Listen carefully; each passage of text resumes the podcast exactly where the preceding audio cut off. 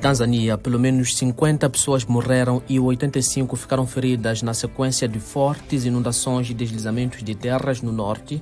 Zâmbia, pelo menos 7 mineiros morreram e 20 estão desaparecidos e presumivelmente mortos depois de fortes chuvas terem provocado deslizamentos de terras. As vítimas estavam supostamente a escavar ilegalmente uma mina de cobre na cidade de Xingola.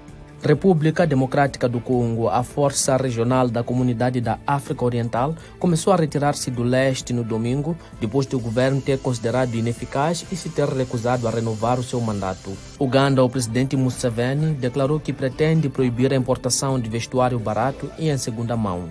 Segundo ele, estas peças fazem baixar o preço do vestuário fabricado no país. Uma mulher de 70 anos deu luz a gêmeos, um rapaz e uma rapariga no centro médico da capital Kampala, no Uganda.